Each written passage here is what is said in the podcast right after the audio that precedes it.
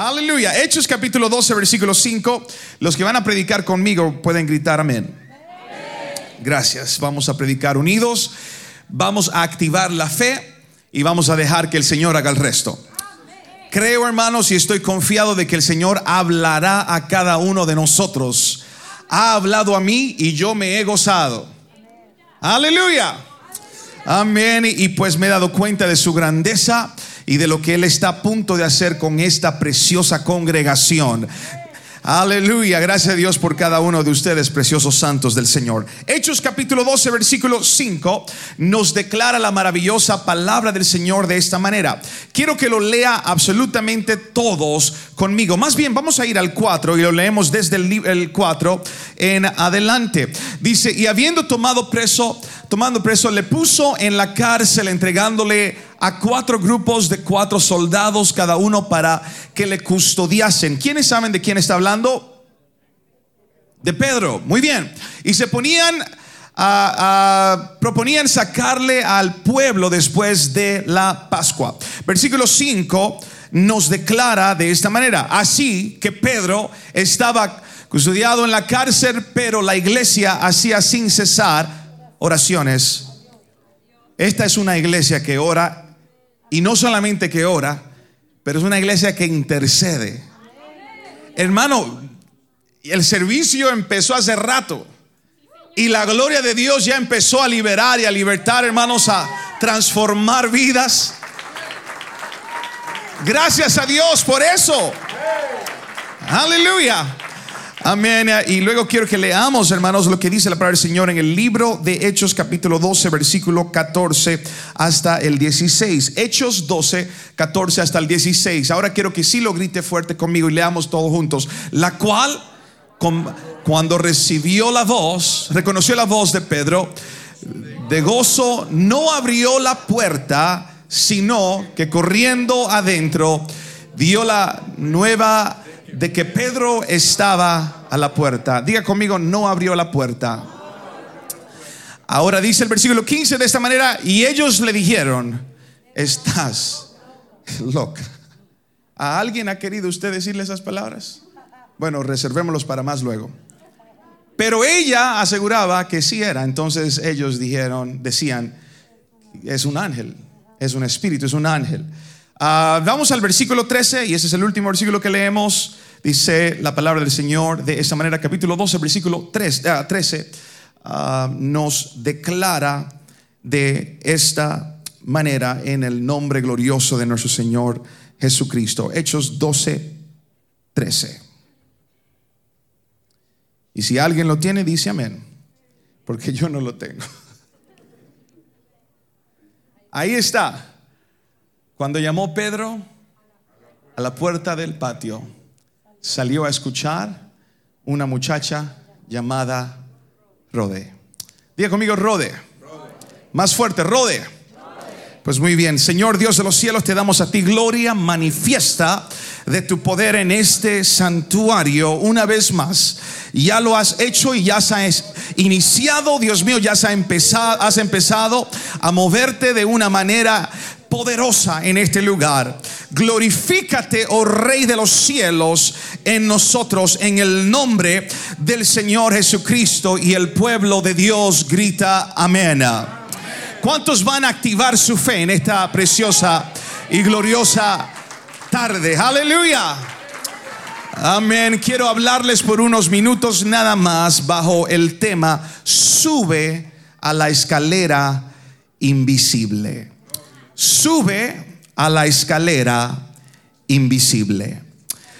Joshua Olmsted en su artículo, hermanos, del el Heraldo Pentecostal en el año 2009, en el mes de noviembre, escribió algo muy poderoso que causó la atención de mucho, captivó la atención de muchos de nosotros.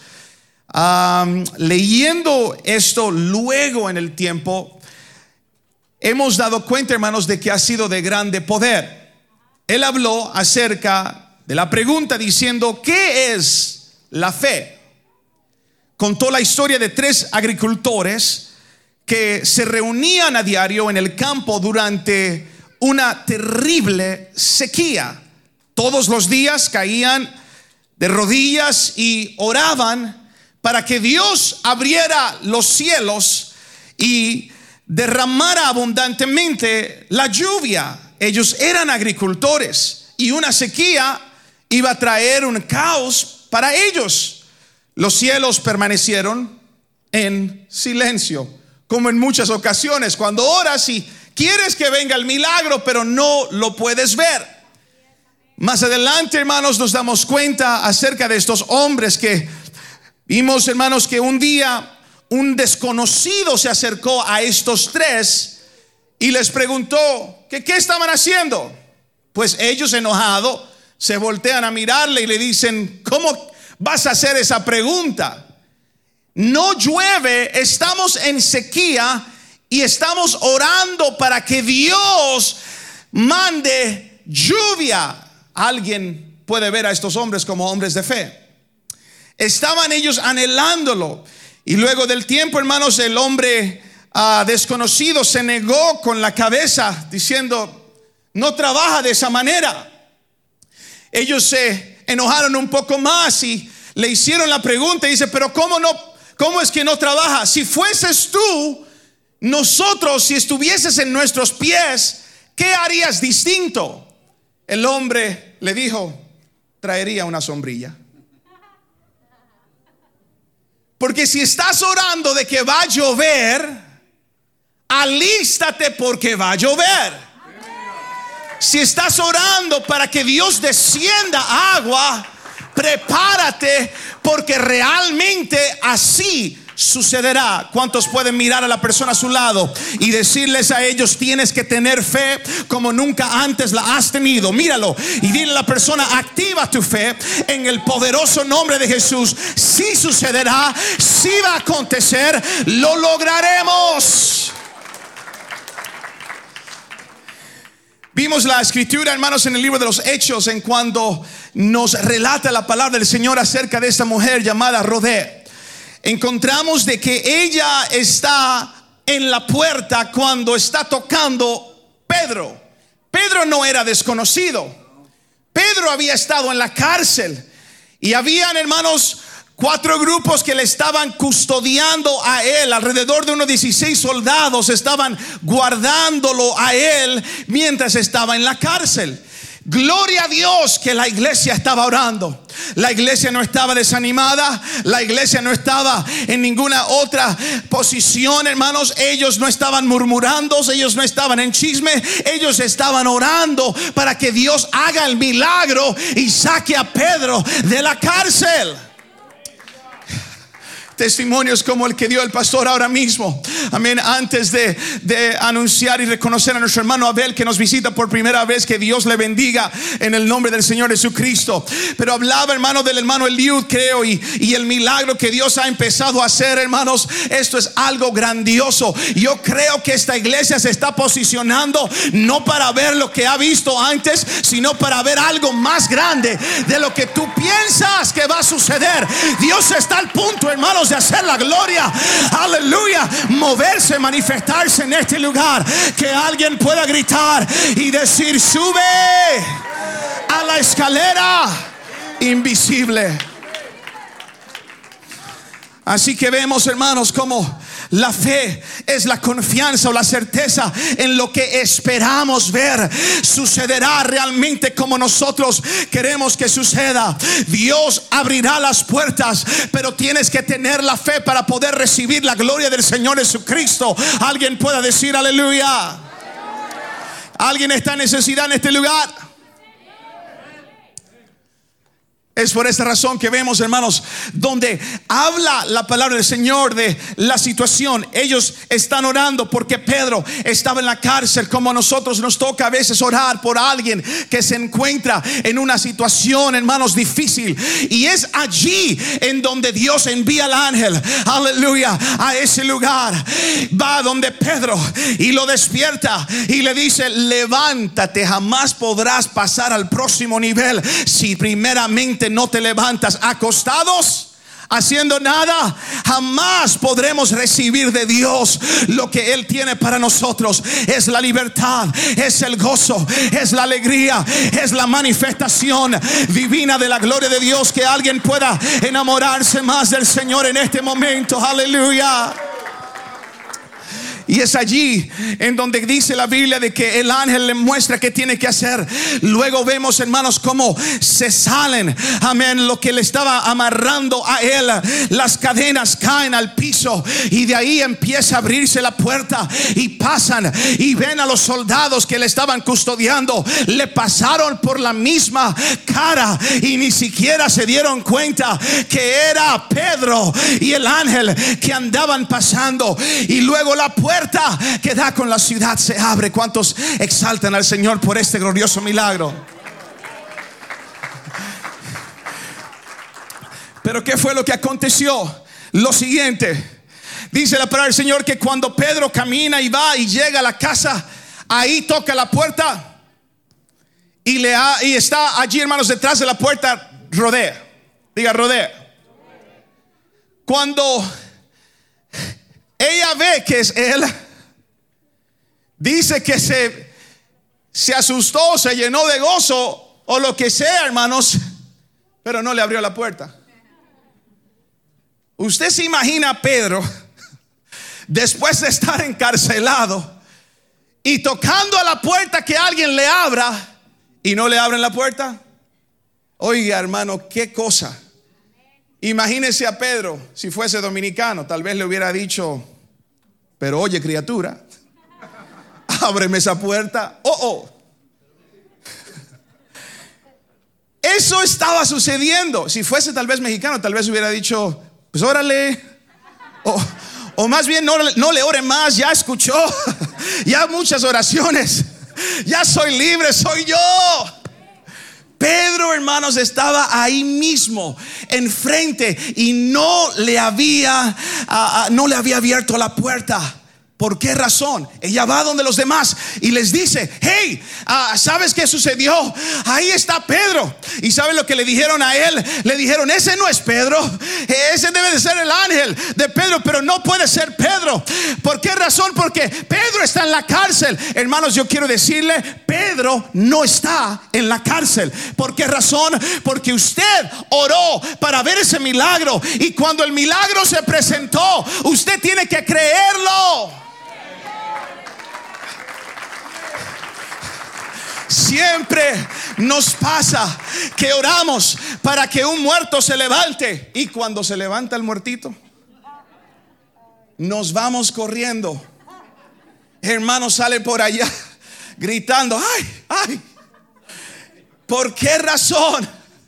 En ocasiones cuando ha habido una persona y ha estado muerta, hermanos, y la persona respira, ¿qué sucede? ¿Por qué? Porque estamos orando pero no estamos esperando de que verdaderamente suceda. Y es allí en donde yo le vuelvo a decir, sube la escalera invisible.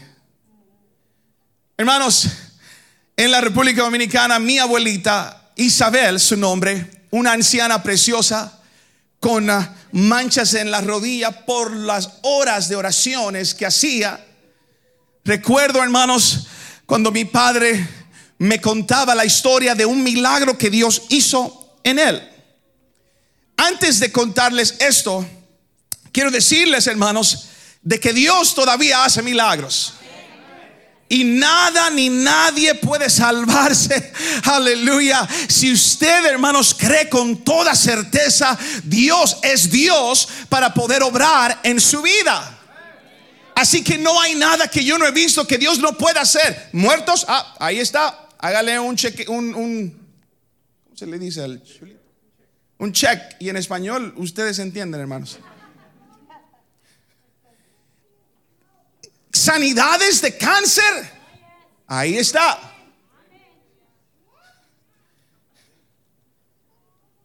Conozco a alguien que fue sanado del SIDA. ¿Alguien más ha conocido a alguien que ha sido sanado de SIDA? Amén. Hermanos, milagros tras milagros, Dios los hace. Pero ¿qué encontramos, hermanos?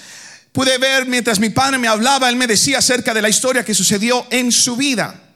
¿Qué aconteció, hermanos? Es que mi abuelita era muy católica antes de ser muy apostólica. Muy católica, hermanos, en todo. Y por esa razón, hermanos, ella tenía cuadros alrededor de su casa de imágenes y de símbolos y cosas así. Tenía al divino Cristo Jesús o algo así, no recuerdo cuál era el niño Jesús y otros el corazón. ¿Usted ha visto ese dibujo del corazón de Dios que tiene como un como como que le pullaron y, sale sí, pues y sale ahí gotando sangre y todo esto, eh, todas esas imágenes. Pero de repente, hermanos, encontramos mi padre me cuenta acerca de que ella estaba durmiendo y de repente el Señor, nuestro Dios, le habla en sueño y le dice, busca el Espíritu Santo. Entonces mi abuelita salió donde el hombre que le compraba los cuadros y le dijo, oye, tú tienes el Espíritu Santo un cuadro del Espíritu Santo, yo te lo compro. Ella no lo había entendido. Ella pensaba que el Señor le estaba hablando acerca de que comprase. El hombre que vendía los cuadros, como buen, si se puede decir, tigre dominicano. Él dice, ay, pero todos los otros cuadros lo tenemos, pero ese no. Imagínense, un cuadro del Espíritu Santo.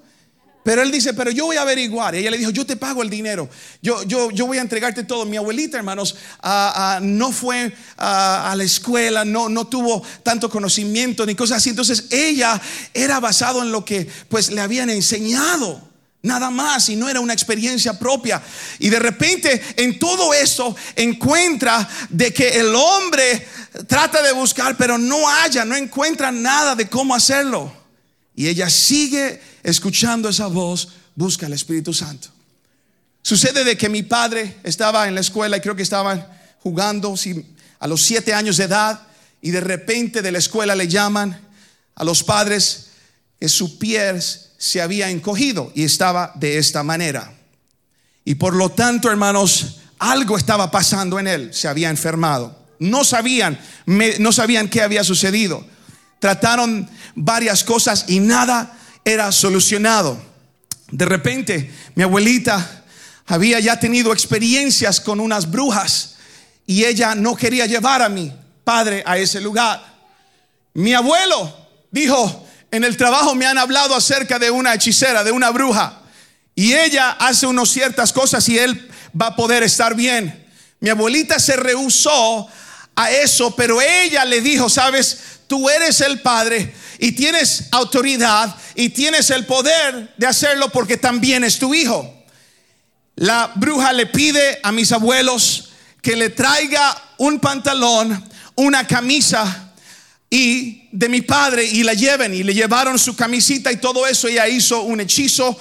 Y de ahí hermanos cuando ella le dijo a ellos en, en la noche pónganle esto a él ellos le llevaron y cuando le pusieron la ropita en la mañana estaba ahora este brazo encogido y el pie seguía de esa manera. De repente, mi abuela, desesperada, alguien le invitó a una campaña. En tal lugar va a haber un predicador y va a predicar. Mi abuelita, hermanos, desesperada le dijo a mi abuelo y a mi padre y fueron caminando hacia la campaña.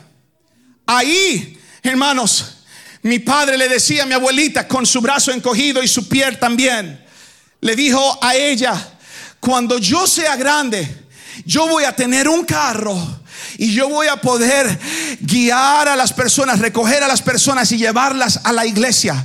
Hermanos, hasta ahora es que entiendo por qué mi padre siempre compraba automóviles que llevara a personas más grandes para él entrarlas allí y traerlas a la casa de Dios. Es que había sido una promesa ante el Señor, Señor, un día tú me vas a sanar y yo traeré personas a tu casa y ellos serán salvos. Y así ha sucedido. ¿Sabe las horas que nosotros le decíamos, amén, como familia, mi padre, papi, ¿por qué no, no llegues, no, llegues, no, no, no vayas a estar así apresurado? Estás recogiendo a todo el mundo, te están haciendo tarde, estás en la banda de la iglesia, estás llevando personas. Hoy entiendo. ¿Por qué razón? Hermanos, después de eso, cuando de repente el predicador, sin conocer a mi abuelita, mira hacia donde estaba en la esquina y le dice, señora, usted que tiene al niño en sus brazos, pase a este altar. Pasó al altar y cuando pasó, hermanos, con mi padre en sus brazos, ella empezó a orar. Y de repente, hermanos, ella sintió soltar al niño. Inmediatamente empezó a hablar en nuevas lenguas, como el Señor le daba a que hablase. Ella sintió la gloria del Señor. Yo quiero hablarle a alguien. Cuando mi padre cayó en el piso, afincó sus pies. Sus pies estaban derechos. Su brazo había enderezado. Dios había hecho milagro.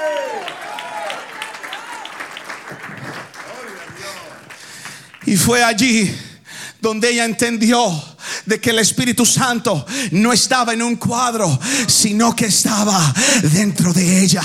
Ella entendió de que la gloria de Dios es tan poderosa de llenar absolutamente a cualquier persona y completamente sanar a un niño y sanar cualquier situación. Nuestra fe tiene que cambiar a ser una fe activa, a creerle al Señor.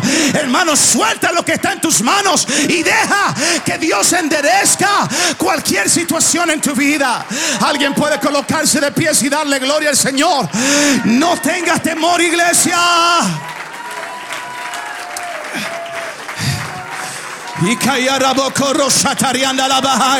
Alguien habla en lenguas en este lugar y deje que la gloria de Dios siga manifestando y obrando en este lugar.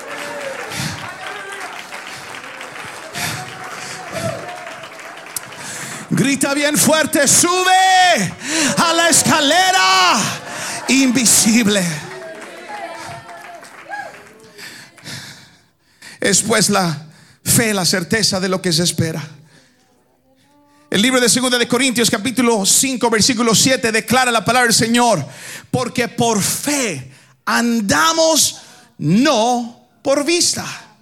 Lucas capítulo 1 versículo 37, con Dios no existe tal cosa como una situación, amén, desesperada. O en otras palabras, hermanos, podemos mirar, porque para Dios no hay nada. Díganlo como que lo cree, hermano. Porque para Dios no hay nada. Ahora dígaselo a usted mismo porque usted lo está dudando, porque para Dios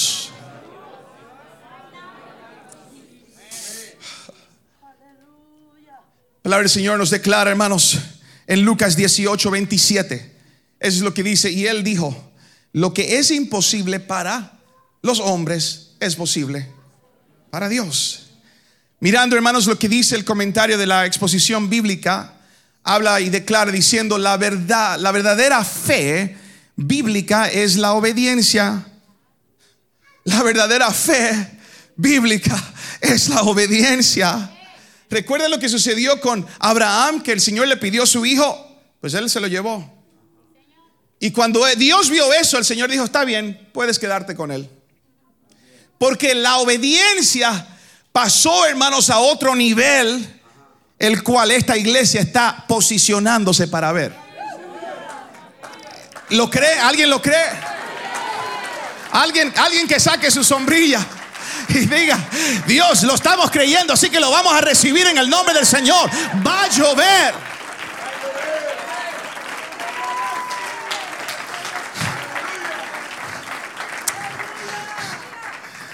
Así que tenemos que tener confianza en la palabra de Dios a pesar de cualquier circunstancia que se enfrente o cualquier consecuencia que nosotros estemos viviendo. Tenemos que mirar, hermanos, aleluya, esa oración debe de ir activada con la fe que Dios nos ha dado y aplicarla en nuestro corazón. Hermanos, esto es lo que debe de suceder. Si de pronto viene alguien con una enfermedad, no nos sorprenderemos si es sano.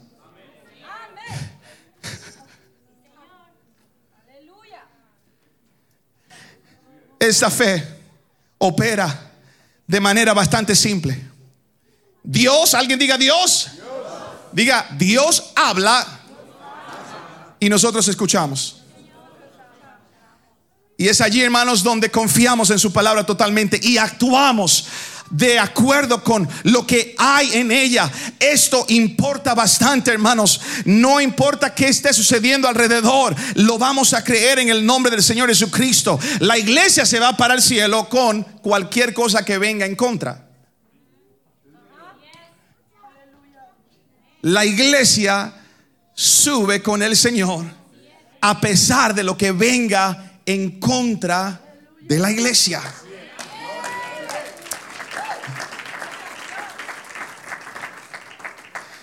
Tenemos que tener pasos para aumentar la fe.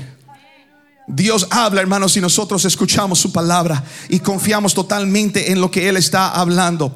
Mira, hermanos, la palabra, ah, ah, la, palabra traducida como sustancia significa literalmente estar bajo o apoyar. La fe es para un cristiano como lo es el fundamento para una casa. Lo necesitas. Sin fundamento se va a caer esa casa. Los que fuimos a las montañas, hermanos, pudimos ver casas en esas montañas tiene un nombre, chalets, y por esa razón, hermanos, usted ve cómo fueron construidas. Un buen fundamento va a permanecer donde sea.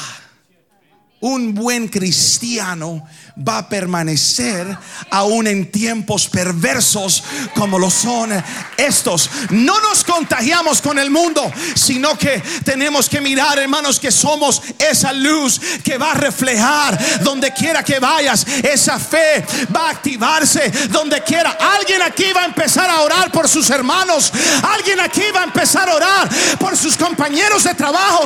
Alguien aquí va a orar por doctores y ellos serán sanados. En el nombre de Jesús, alguien que lo crea, alguien que lo pueda creer en el nombre del Señor Jesucristo.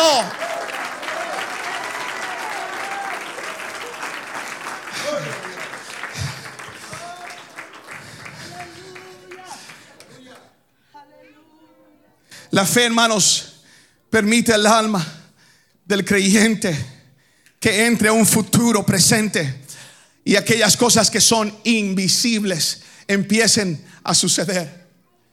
Son pasos al aire, posiblemente. Puedes mirar en donde el Señor te llama y tú vas dando esos pasos y vas subiendo. No hay una escalera visible. Dios no es visible y creemos en Él. Y si creemos en Él, confía de que hay alturas invisibles y hay victorias que no se ven ahora que han de suceder en nuestras vidas. Pero tienes que activar la fe. Estoy ya casi terminando quiero decirles, hermanos, acerca de la historia verídica que aconteció unos cuantos días atrás. El pastor Todd me comentó específicamente lo que sucedió, aconteció con él. Y esto es lo que pasa. El hijo de él, en la tarde, en, muy tarde en la noche, salió y de repente en su carro se dio cuenta de que estaba un amigo de él. Y ese amigo de él estaba tirado, estaba drogado totalmente. Había en su cuerpo sustancias altas, dosis altas de opio. Y él, hermanos, dice de que cuando lo vio, lo metió al carro y empezó a llorar porque sus ojos estaban morados, su boca estaba morada y su piel se estaba transformando. Hermano Tal dice, mi hijo, estaba allí con él. Y de repente cuando ya se había hecho más tarde, condució hacia la casa del pastor de su padre. Y allí él fue a la casa de su padre, el pastor Todd. Y le llama por teléfono en la madrugada. Imagínese usted recibir una llamada de alguien en la madrugada. Y él se despierta junto a su esposa. Dice, ¿qué pasa, hijo? Dice, papi, estoy afuera y te necesito. El pastor Todd dice, ¿qué pasa? Y dice, mi amigo, mi amigo ha muerto. El pastor Todd dice, ¿cómo? ¿Estás loco? ¿Por qué no le llevaste al hospital? ¿Qué va a acontecer? Está en mi casa y está con alguien muerto, un cadáver en el carro, mi hijo. Dice, papi, ya está muerto por 30 minutos. He estado mirando, observando su pulso. Ya son 30 minutos. El hospital no va a hacer nada. El hermano Tad sale con su esposa, abren la puerta, salen del garaje y se encuentran afuera en el carro, abre la puerta el cadáver de el hijo de su amigo. En ese mismo momento, cuando él ve, hermanos, ellos también están mirando. Él dice que él tenía más fe que su esposa porque él estaba tratando de mirar, pero su esposa estaba llamando al 911. Pero luego me mira y me dice, estaba muerto. Él vio su piel totalmente cambiar. Trató aún de colocar su dedo en sus ojos y nada sucedía.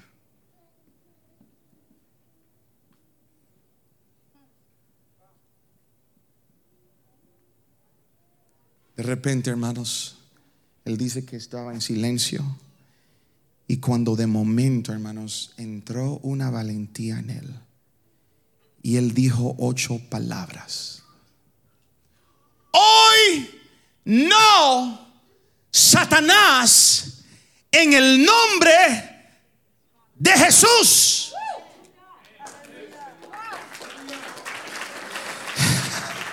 Hermanos, cuando él dijo esas palabras, respiro, un suspiro, hermano, él, respiró en ese instante. Aire entró en su cuerpo y de repente él miró a todos los que estaban alrededor y dijo estas palabras, ¿qué ha pasado? ¿Qué sucedió? Hermanos, Dios le volvió a traer a la vida.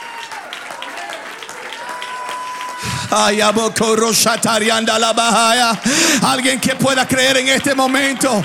Alguien que pueda creer y empezar a decir, not today, Satan. Alguien que diga, hoy no, Satanás. No hoy. Yo soy libre. Yo soy fuerte. Dios me llevará a lugares altos. Aunque no vea el milagro, lo creeré. Ah. Y corrosa tarianda la bahaya. Y quieto rosa tayara bacanda. Y quieta ya la boca rosa la bahaya.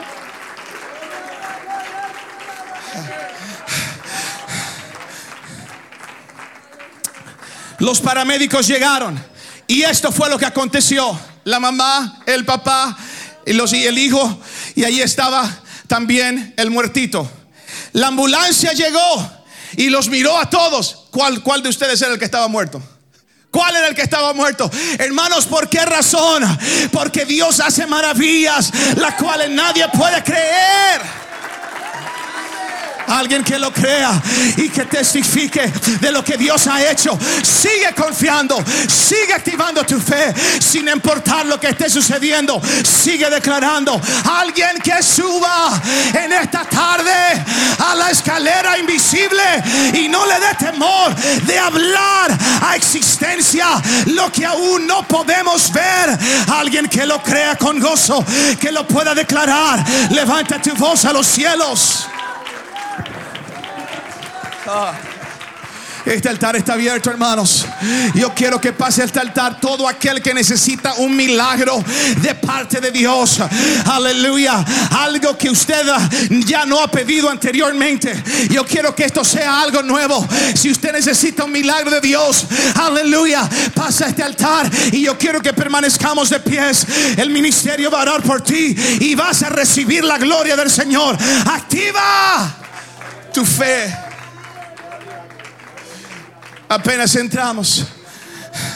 La segunda persona que saludamos, el pastor me dice, este hombre estaba en cirugía. El mismo día que estábamos en la montaña. Tienes a un pastor que ha orado por ti. Hoy este hombre ha llegado a la casa de Dios, aún después de una cirugía. No vamos a dar excusas. ¿Por qué no venir a la casa de Dios? La desesperación por un milagro me va a hacer hacer cosas maravillosas y grandes y cosas intendibles. Todo aquel que necesita un milagro de parte de Dios, levanta sus manos. Levante sus manos, este altar está abierto. Venga, hermano, rápidamente. Tienes que que ir, tienes que subir. Sigue, sigue subiendo en el nombre del Señor. El ministerio de esta linda congregación va a empezar a orar. Y yo quiero que creas cada vez que ellos oren por ti. Crea en el nombre del Señor Jesucristo. Créalo ahora mismo. Glorifícate, Rey de Gloria.